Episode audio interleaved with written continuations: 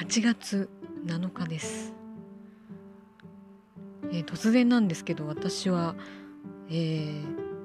近しい友達やまああの好きな人というか何というかわからないんですけどそういうまあ親しい人に「おやすみなさい」って言われるのがたまらなく好きみたいです。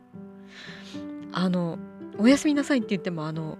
何ですか？飲み会の後とかにお別れの挨拶でおやすみなさいって言うんじゃなくて本当に寝る間際に交わすおやすみなさいですね。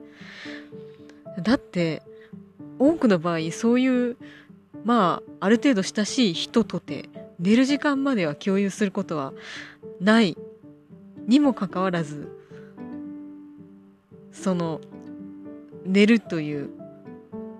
極めてプライベートな行為に対する、えー言及というか、えーそこに触れる挨拶するのってなんかこうテンション上がりませんか？私だけですか？あちょっと時間伸びますけど、えーちなみにこの私の思考は今に始まったことではなく、えー例の高校生の時にもそのそれが現れた一文があります、えー修学旅行の1日目の夜の話、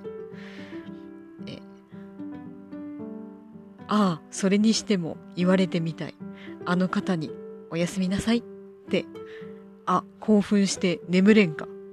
と書いてます。えーあの方とはもちろん私の好きだった先生ですね。